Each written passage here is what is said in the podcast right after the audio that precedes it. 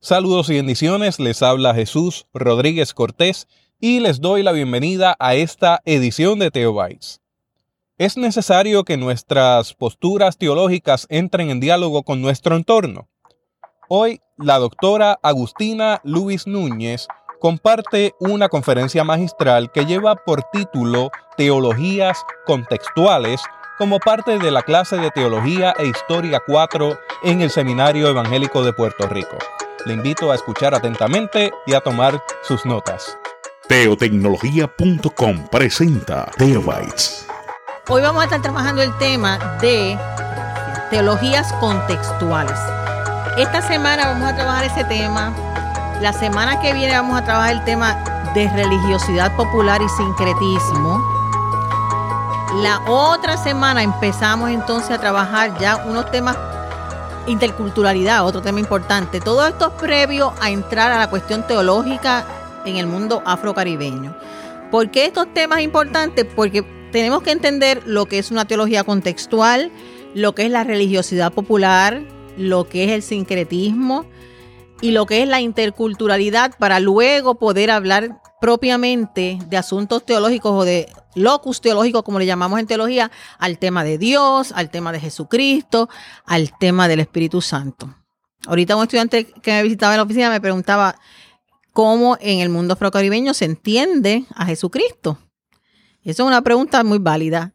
Pero vamos a ver cuando lleguemos a ese, ese punto, ¿verdad? ¿Cómo, entiende, ¿Cómo entienden los africanos a Jesucristo? Bueno, para empezar les puedo anticipar que Jesucristo para los africanos es el, el hijo que él llamó de Egipto. De Egipto llamé a mi hijo de África. Así que por ahí, por ahí podemos empezar. Pero hoy, la semana que viene y la otra, vamos a estar haciendo lo que llamamos en teología una prolegómena. ¿Se acuerdan de esa palabra bien fea? Prolegómena, que son todos los pasos que hay que dar antes de entrar de lleno a un tema.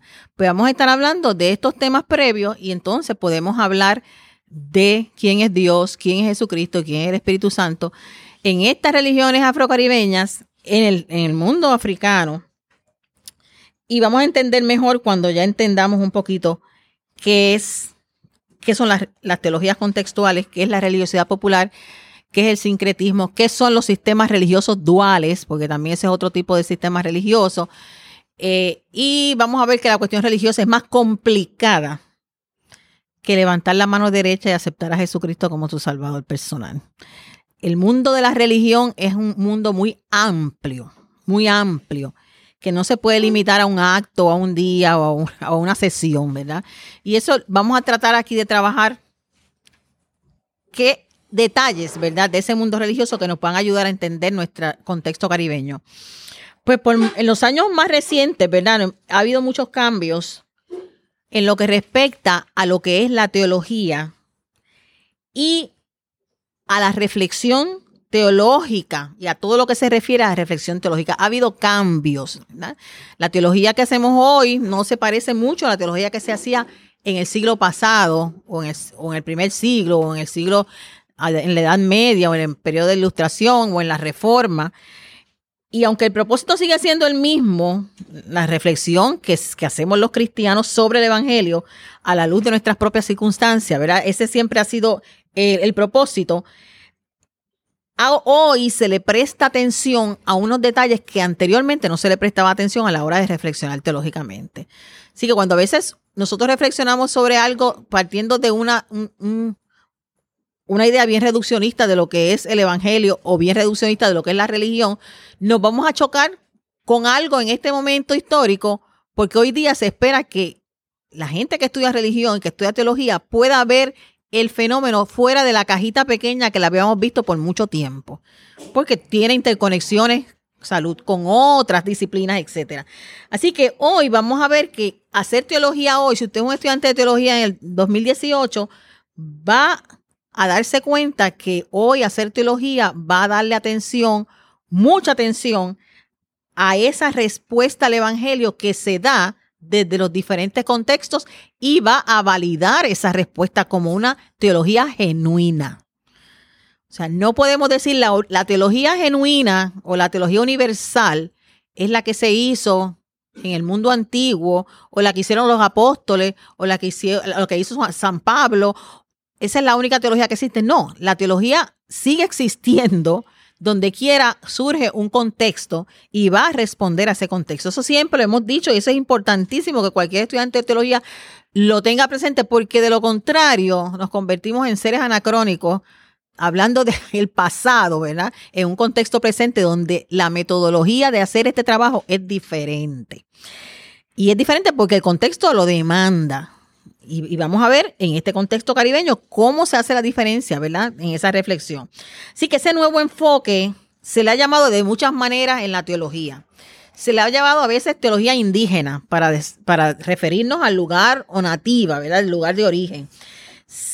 Usted va a escuchar, escuchar palabras nuevas como localización de la teología, contextualización, inculturación, indigenización, todos esos términos van a estar hablando de lo mismo, de una teología que tome en cuenta el contexto donde se hace. No se hace en el aire, no se hace en una torre de marfil, no se hace en el convento, no se hace en el seminario, se hace esa teología desde la realidad de vida de la gente. Así que ese cambio de perspectiva que se va a concentrar en el rol que juegan las circunstancias en esa respuesta que le damos al Evangelio, vamos a estar viéndola en el Caribe también en esta clase. Y se hizo bien evidente esa, nueva respuesta en los lugares originalmente que el cristianismo se predicaba por primera vez. Eh, lugares relativamente nuevos. Por ejemplo, en el 1950 en África, en Asia, hubo un boom de evangelización. Cuando el Evangelio se predicó en estos lugares que no se predicaba originalmente, eh, la gente respondía con cierta molestia a la evangelización porque el sentimiento de la gente que, fue creciendo hasta, hasta el día de hoy era que estas teologías que se venían de Occidente, heredadas de Occidente, y, y gestadas en el mundo noratlántico, en el mundo europeo, esas esas teologías no cuadraban para nada con las circunstancias culturales diferentes donde ellos vivían. Y vamos a ver ejemplos de cómo la, cultura hace una diferencia muy grande en esa reflexión teológica. Eh, por ejemplo, en los círculos católicos romanos, eh, en los círculos católicos romanos, entendieron rápido que hay, una necesidad de adaptar, de adaptar la reflexión teológica al contexto. Y esto tomó un auge muy grande después del Concilio Vaticano II.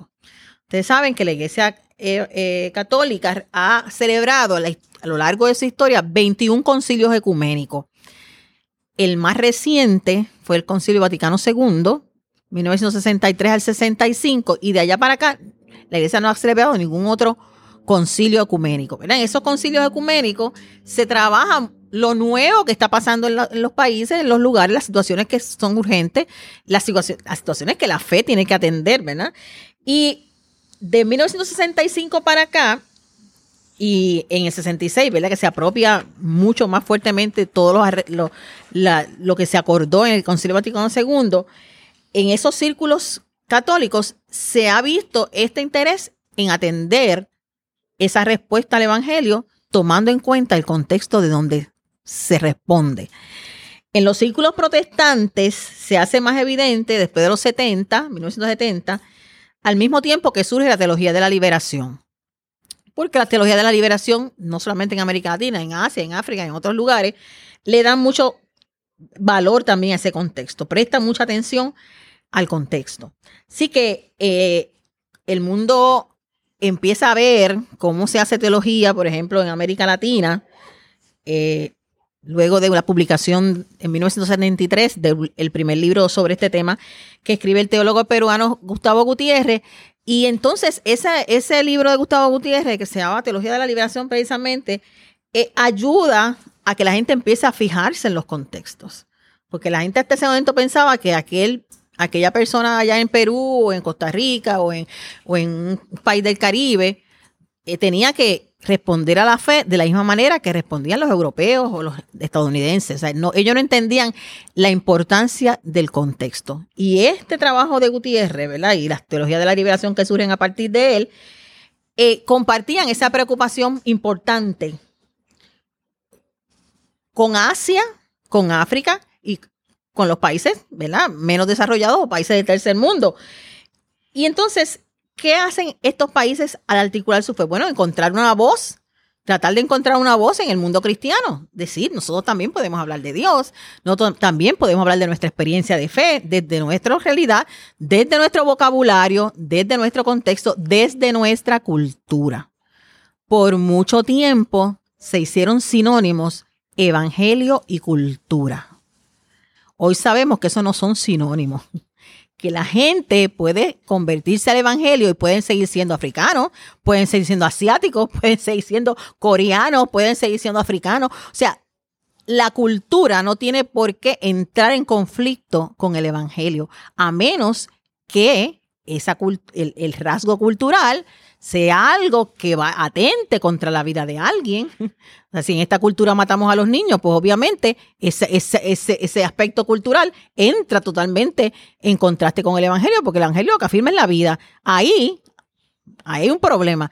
Pero entonces los, los, los misioneros, para hacer este trabajo más rápido, ¿verdad? Porque siempre nosotros queremos hacer el trabajo de evangelización overnight, para hacer el trabajo rápido, no le daban mucho casco a la cuestión cultural. No, usted tiene que convertirse y ahí mismo cambiar su manera de vestir.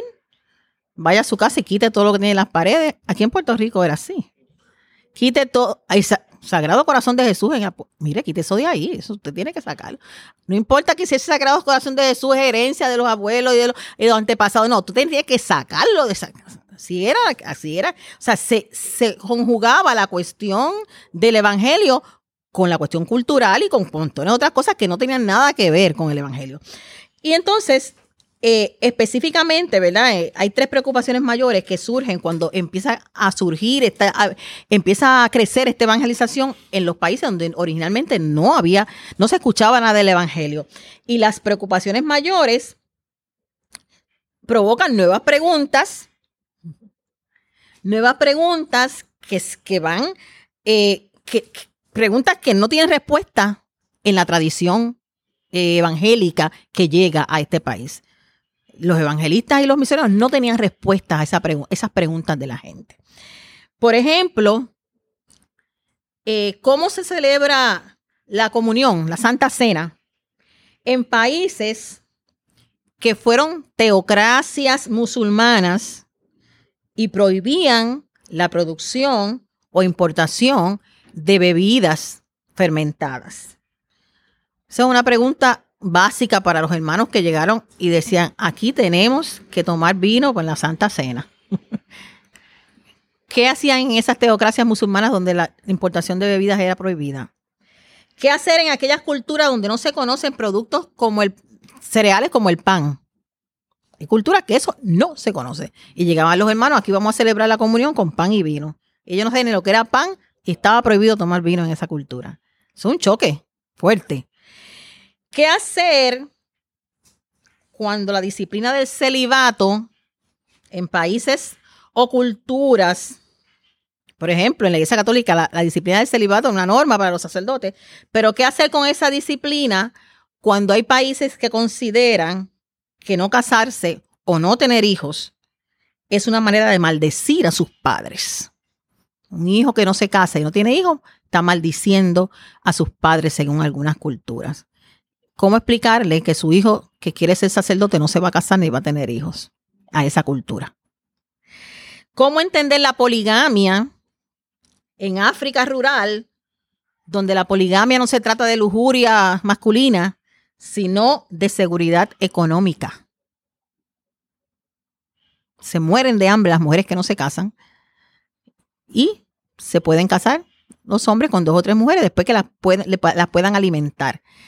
¿Qué hacer cuando llega a la iglesia y dice, no, es una sola mujer, ¿qué vamos a hacer con las otras? ¿Cuál de ellas vamos a votar? digo, ¿cuál de ellas vamos a tirar a morirse de hambre? ¿Verdad? Hay que decidir a cuál de ellas vamos a, dejar morirse de hambre y a cuál de ellas vamos a dejar para cumplir con la doctrina que llevamos, ¿verdad? Como, como misioneros. Esas son las preguntas que se empezaron a hacer en los 70, en los 50, en estos, en estos países.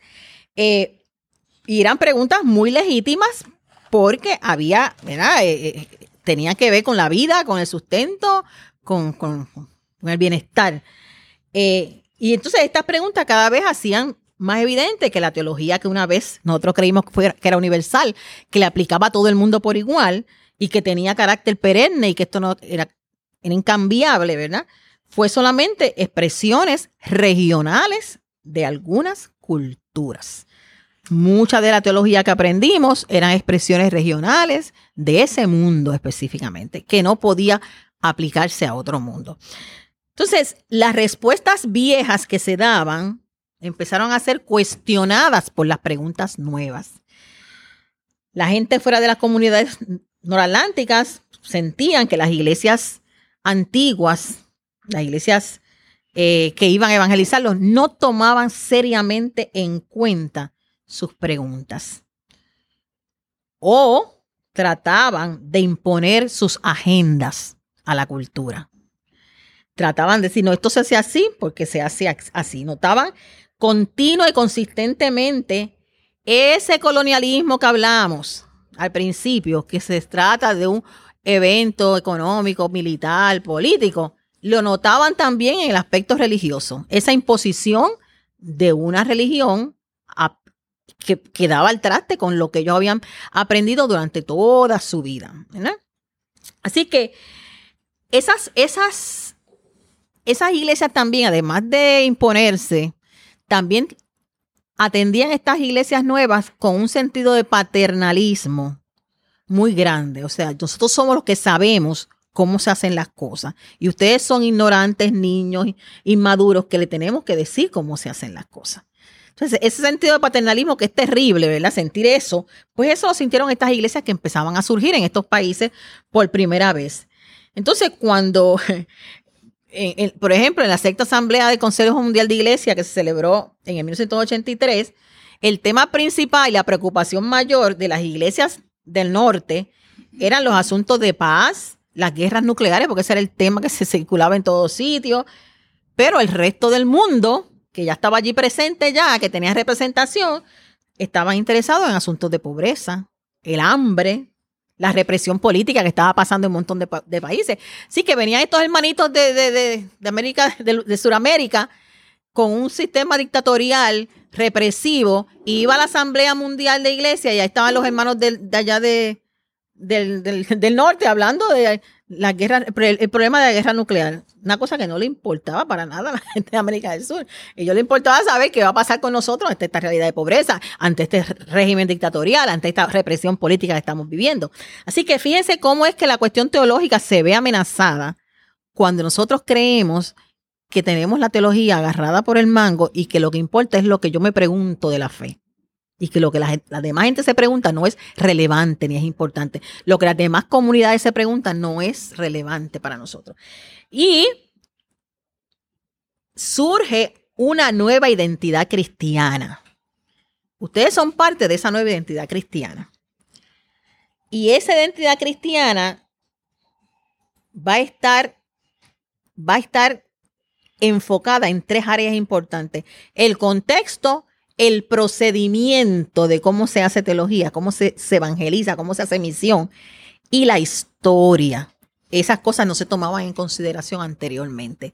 Aquí estamos porque llegamos, hermanas africanas que no se cubren en los senos, hermanas africanas no se cubren los senos, el domingo tienen que ponerse estas t-shirts que le traje de Nueva York, porque aquí hay que ponerse una camisa para cubrirse los senos, ¿verdad?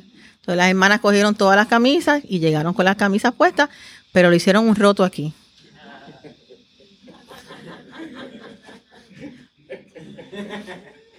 Porque taparse los senos y ponerse un brasier lo hacían las prostitutas en su cultura. Y ellas no eran prostitutas. Sí, un pequeño detalle que los hermanos misioneros pues no tomaron en cuenta. ¿Ve?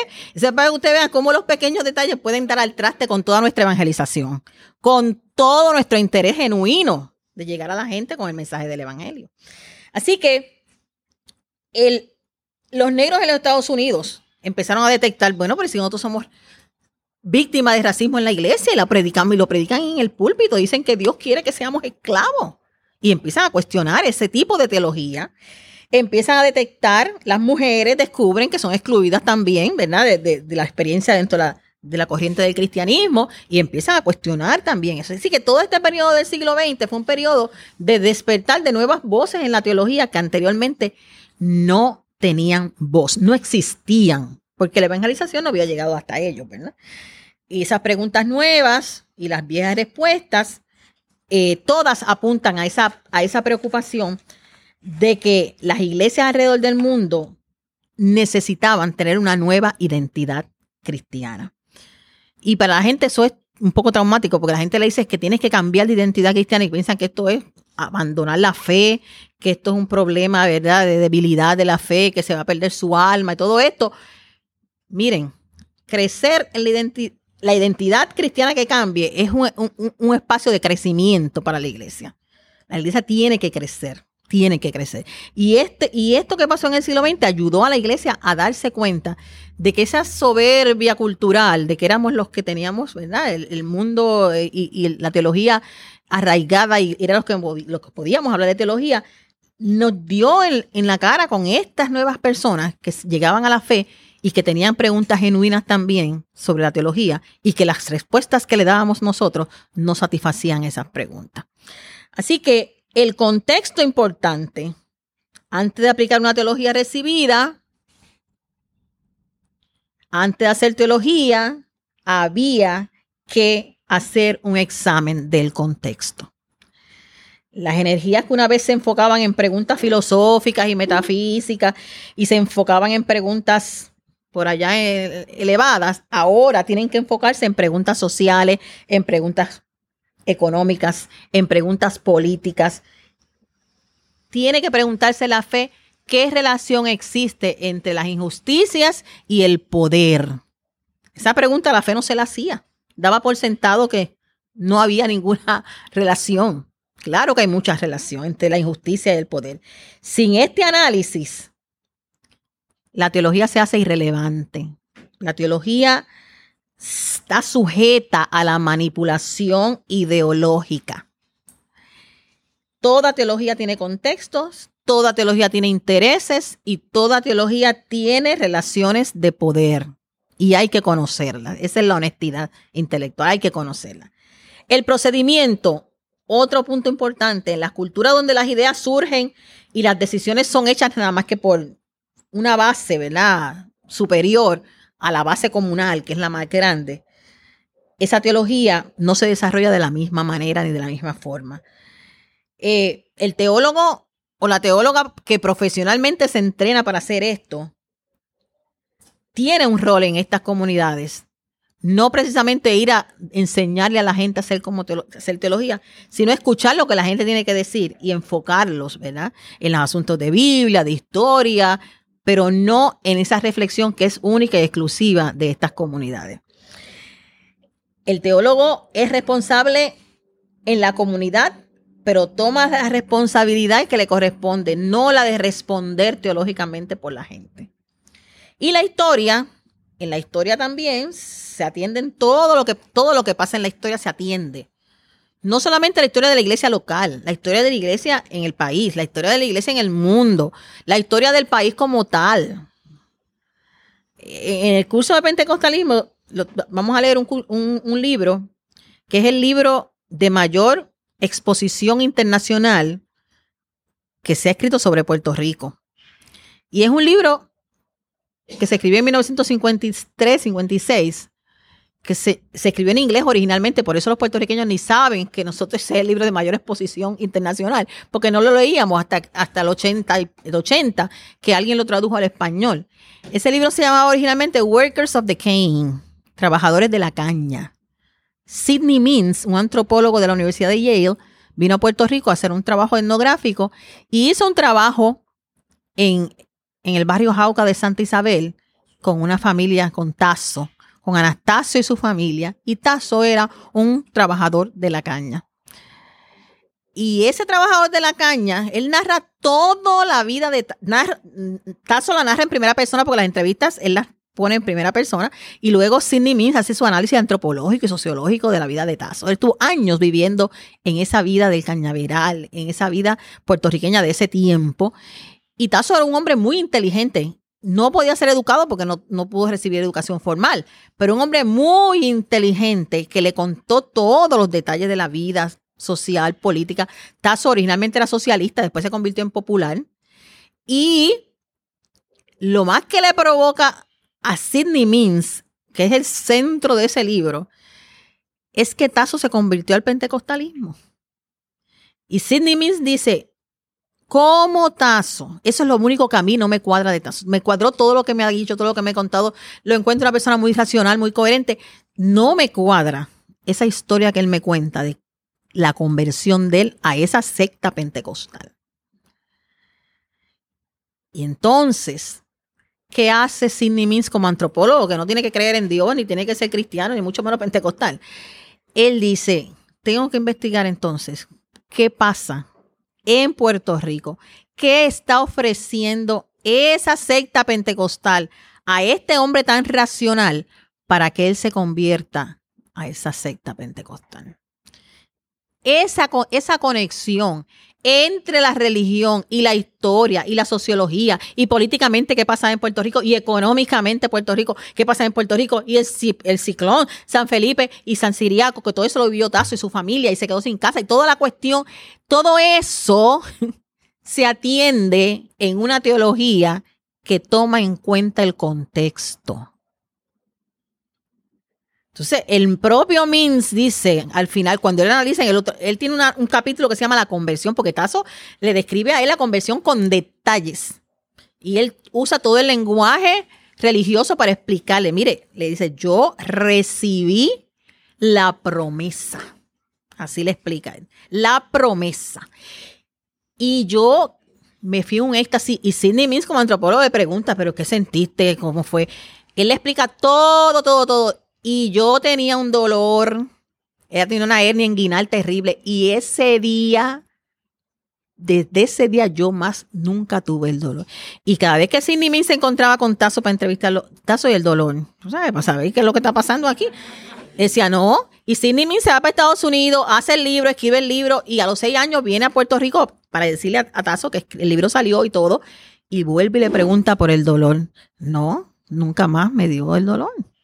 Entonces, él tiene, que, él tiene que analizar entonces, oye, pues entonces lo que me está contando este hombre tiene algo de realidad, no estaba enajenado, o sea, no estaba fuera de la realidad.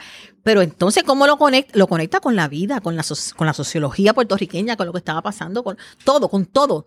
Esa teología es necesaria para uno entender la gente y para que la gente entienda el mensaje del Evangelio.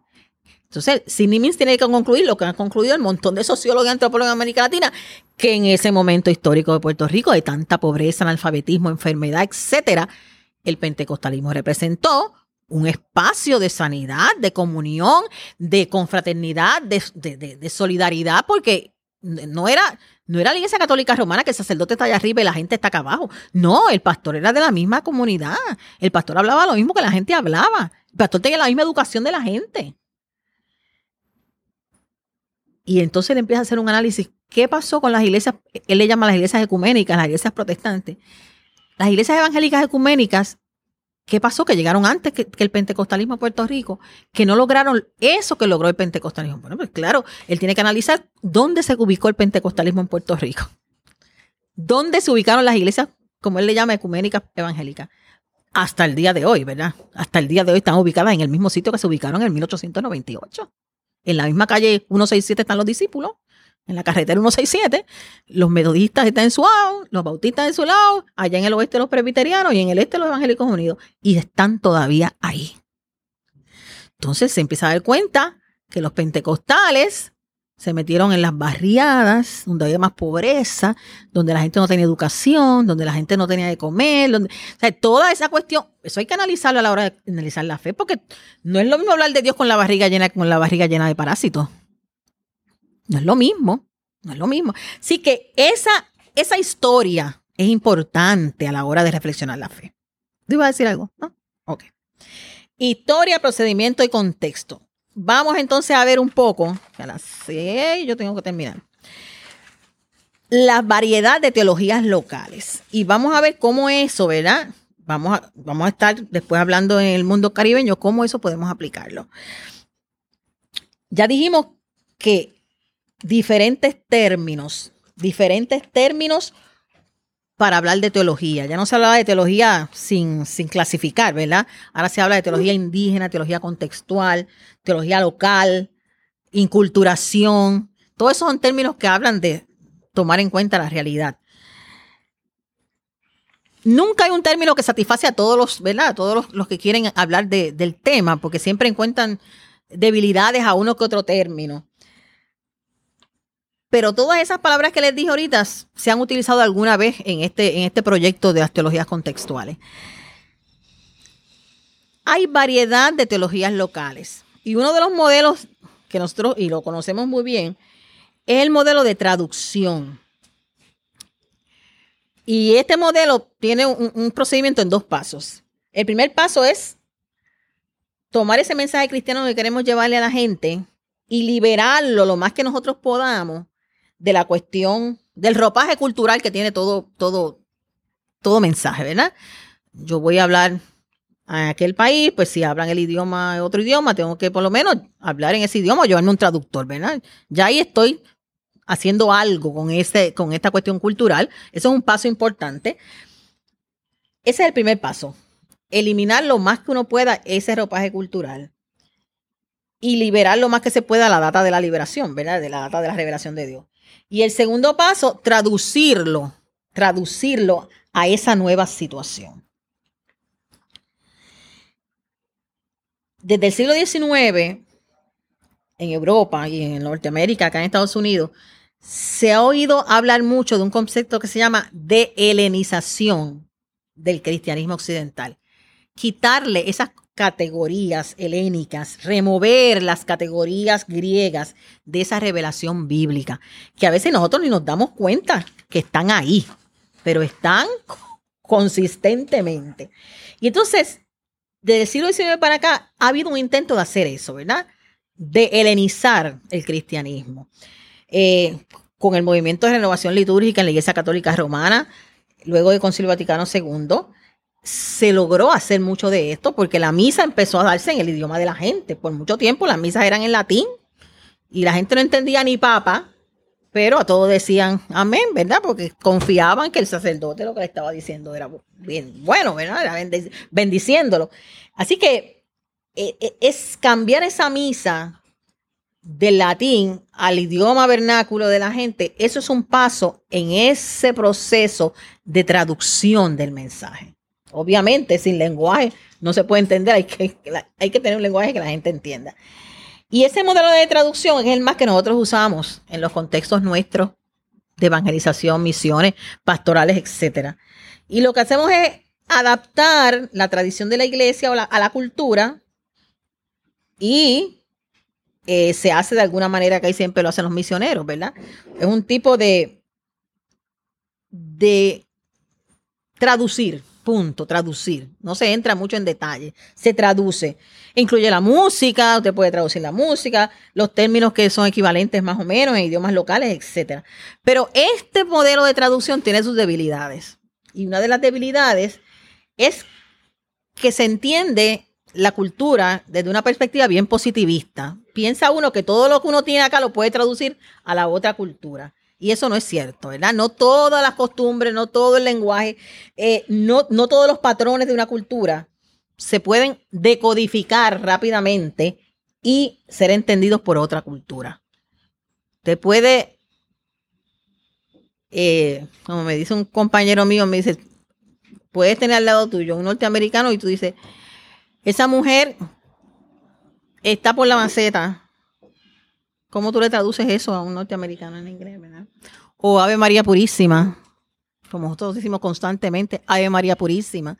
Todas las, las, las, versiones idiomáticas de nuestro lenguaje no pueden ser traducidas, al igual que las de ellos tampoco pueden ser traducidas. Y cuando nosotros intentamos traducirla, mío, se nos forma un revolú, que la gente no entiende nada, no nos entiende a nosotros y nosotros no entendemos a la gente, porque queremos traducirlo ¿verdad? Utilizando los términos, agarrando el término de aquí, literalmente, pero no, son cosas que no se pueden traducir, porque son, pertenecen a una cultura, a un lenguaje coloquial, a un, lenguaje, un lenguaje eh, del pueblo, y se hace muy difícil. Así que eso mismo pasa con la cuestión teológica. Y nosotros creer que todo lo que llevamos lo podemos traducir a la otra, a la otra cultura es una actitud de, creer que, la, que esa traducción, ¿verdad? Que la otra cultura también, eh, todo es positivo en esa cultura y que todo es posible en esa cultura.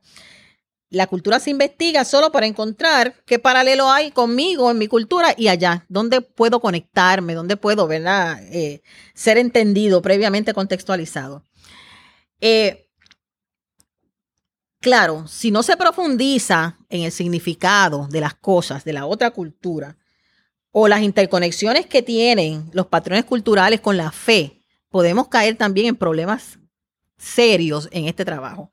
Por ejemplo, eh, en África, eh, la Iglesia Católica pidió un, hizo un llamado a la renovación litúrgica eh, entre los católicos romanos. La renovación litúrgica en Zambia, por ejemplo, y algunos sacerdotes dijeron, bueno, pues lo que vamos a hacer aquí es que en lugar de campanas para llamar la gente al culto, a la iglesia, a la misa, en lugar de campanas para provocar eh, que la gente venga, que eso es bastante occidental, vamos a utilizar tambores. Tambores.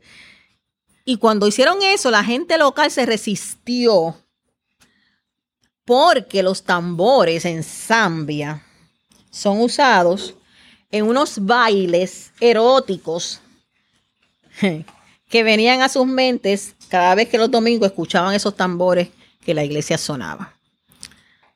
Otro detalle que había que tener en cuenta, ¿verdad? Es profundizar un poquito en la cuestión cultural. Pero nosotros somos expertos en la improvisación, hermano. Nosotros somos expertos en la improvisación. Esos detalles no los tomamos en cuenta. Eh, la idea de tambores parece ser algo bueno. Ya mí pensé de primera intención, eso sería bien. Eso como que es más acorde con la cultura africana. Pero el análisis cultural no fue lo suficientemente profundo. No, no llegó hasta el final no llegó al significado. Y hay que llegar al significado de las cosas cuando uno hace este trabajo en otra cultura. Otra segunda debilidad de este acercamiento es que presupone que la revelación bíblica, la que nosotros tenemos, está libre de nuestra cultura, que es pura, que está liberada totalmente y por eso la podemos llevar. O sea, que podemos hacer ese trabajo, que somos capaces de liberar todo lo que creemos de nuestra cultura y esa es otra debilidad porque es creer que la revelación que nosotros recibimos, la recibimos en un lugar, ¿verdad? Privilegiado, una esfera privilegiada, libre del elemento cultural, libre eh, o sea, eh, que nosotros pertenecemos a una supracultura, vamos a hablarlo así, y eso es bastante arrogante, ¿verdad? Lo nuestro podemos llevarlo porque nosotros pertenecemos a una supracultura que no, no, no contamina el evangelio con lo nuestro. Y eso es falso, obviamente. Entonces, ninguna información que nosotros podamos dar, tenemos que partir de que ninguna información se da en un vacío cultural. Toda información tiene un presupuesto cultural detrás. Lo que nosotros hacemos en las iglesias, lo que cantamos, cómo cantamos, cómo hacemos las cosas, como en cualquier otro sitio, este movimiento de manos míos es ofensivo. Y nosotros aquí lo vemos como lo más normal del mundo. Y un predicador puede estar haciendo esto, es malo, los predicadores corren para allá y corren para acá y te, te bajan mal del púlpito. Váyase a otro lugar a hacer eso para que usted vea la cara que pone la gente. Eso es una falta de respeto. El usar las manos, que es tan cultural nuestro. Así que esos detalles tan tontos que parecieran pueden ser una piedra de tropiezo a la hora de hacer el trabajo de, afirmar ver nuestra fe en otro lugar. Otro ejemplo puede ser eh, lo que hablamos ahorita celebración de la cena. El pan y vino pan y vino son esenciales o son accidentales. El Señor Jesús tomó elementos de su propia cultura y los bendijo. Y dijo, hagan esto en memoria de mí.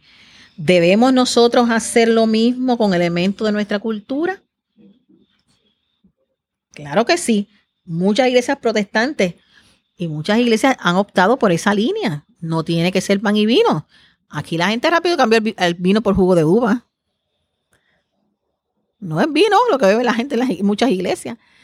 Y ese cambio afecta en algo la realidad de lo que estamos celebrando. No.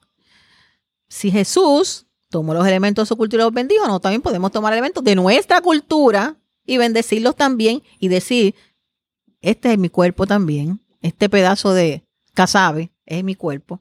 Y este palito de Maví es mi sangre. ¿Sí? Este quiere el corito de lechón. Ya ahí tendríamos que hacer un análisis de salud, porque los hermanos que tienen colesterol alto en nuestras iglesias se pueden enfermar más. Así que eso habría que, que, analizarlo, ¿verdad? Así que esos, esos elementos no son esenciales, son accidentales. Pero hasta ese momento, la iglesia decía que eran esenciales. Y todavía hoy día hay casos que se ven en las cortes porque sacerdotes y hasta ministros protestantes han negado la comunión, la cena a personas porque no quieren tomar la oblea porque son alérgicos al gluten o a lo que sea. Y han pedido que sea en otras especies y, y gente muy pegada a las doctrinas se han negado a, darla en otra especie. Fíjense hasta, hasta qué punto llega el legalismo nuestro, ¿verdad?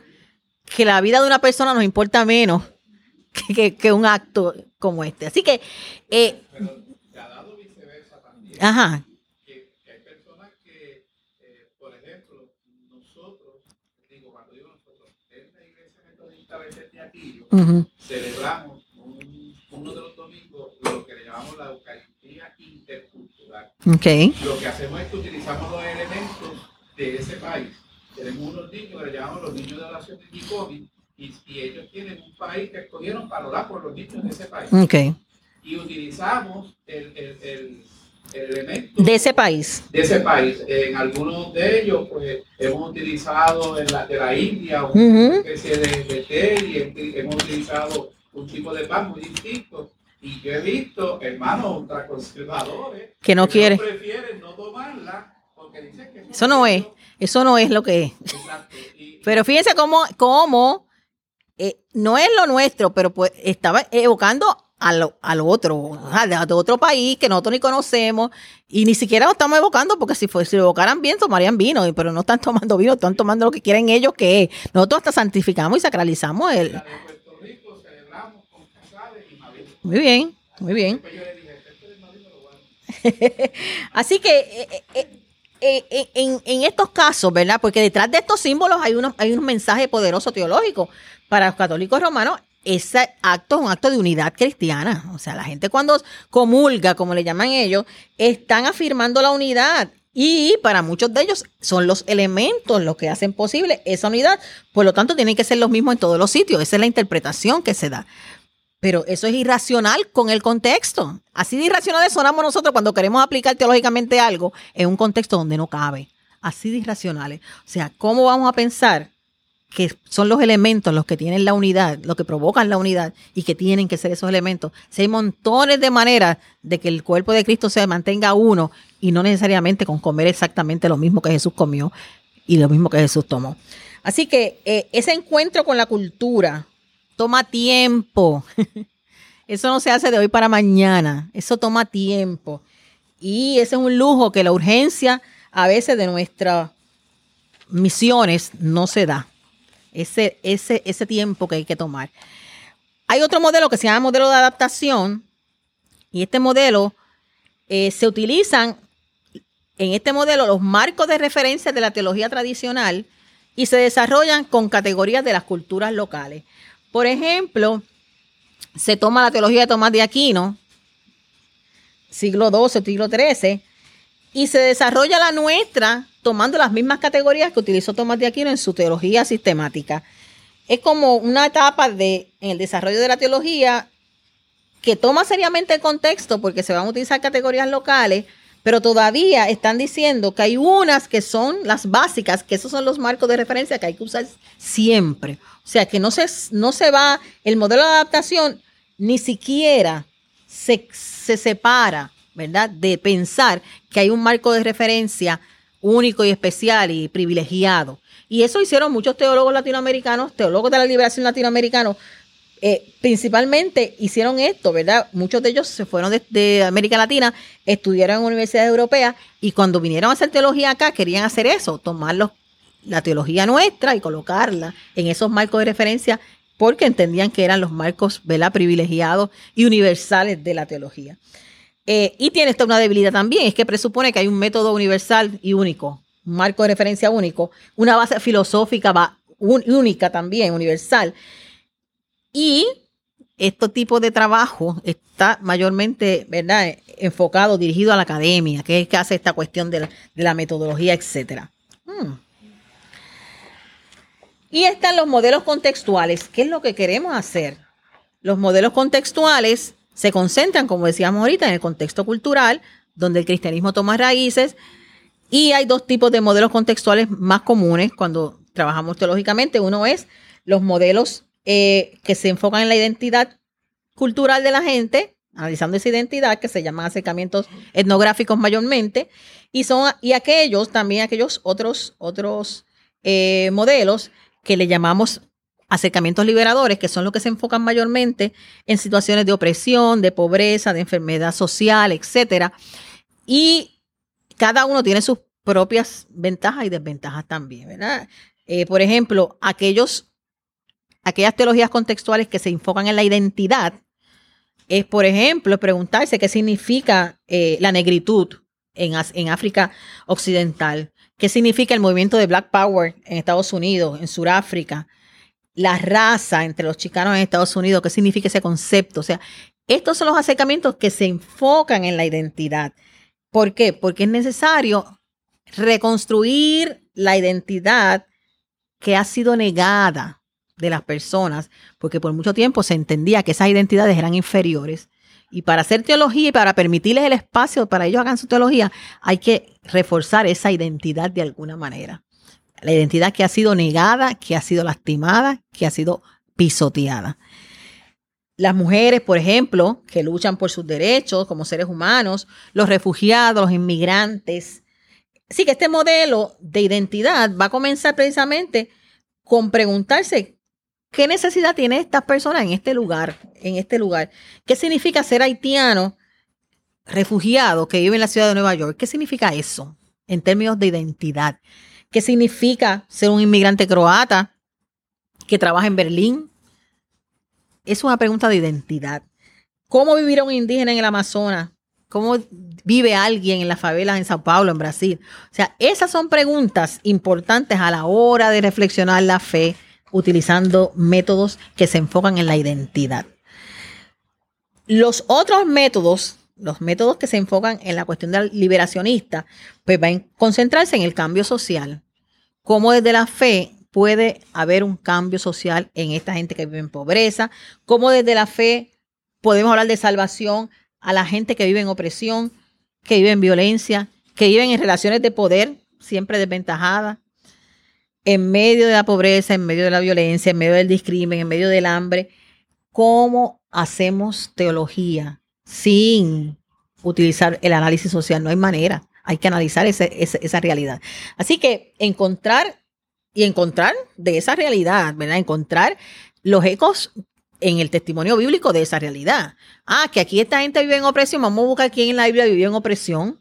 A ver qué pasó. Que esta gente vive en discrimen, vamos a buscar en la Biblia quién ha vivido en discrimen. Si esta gente vive en esclavitud, vamos a ver qué pasó cuando la gente vivía en esclavitud en el texto bíblico. Eso es un trabajito que no es tan difícil porque a nosotros todos nos gusta la Biblia. Es un trabajito que hay que hacer. Y la esclavitud de Egipto es tan dolorosa como la esclavitud que viven los haitianos explotados donde van a trabajar. O sea, no, no, podemos decir, ah, no, aquella no, porque aquella está en el, en el, en la historia del éxodo y estos de los vecinos del Caribe. No, es, la, es el mismo problema. Y el teólogo responsable tiene que saber hacer ese trabajo también. Así que eh, estos modelos contextuales también tienen sus debilidades, ¿verdad? Los modelos contextuales, el desarrollo de la teología es concebida como un proyecto, pero algunas veces se queda en esos primeros pasos nada más, ¿verdad? En la cuestión de reflexionar y ver la realidad y describir la realidad. Y el problema sigue, permanece, porque no se pasa a los pasos de actuar sobre la realidad. Y también a veces esos eh, eh, acercamientos etnográficos este, pueden caer en una cuestión que se llama romanticismo cultural. ¿verdad?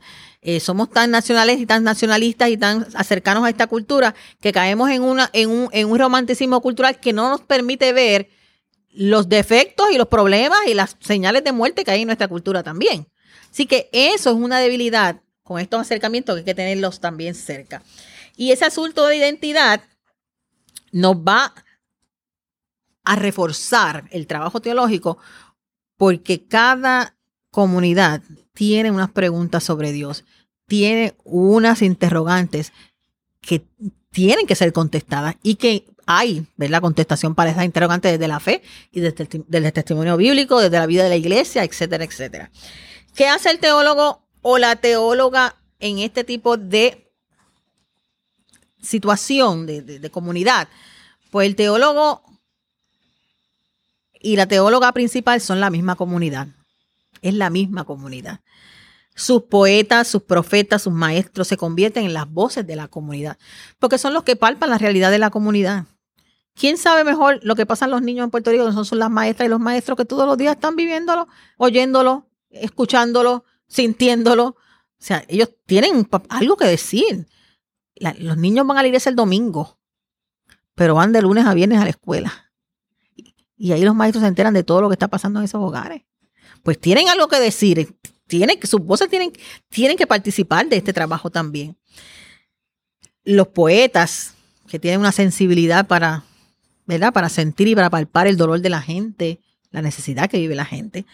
Así que el teólogo profesionalmente hablando aporta su conocimiento de las escrituras, de la historia, de la tradición cristiana, ayuda a clarificar la comunidad su experiencia y a relacionarla con otras comunidades, pero es la comunidad precisamente quien es el teólogo o la teóloga importante principal en esta en estas teologías contextuales. Es la comunidad. Es la comunidad la que sabe, la que conoce lo que se está jugando realmente en su diario vivir.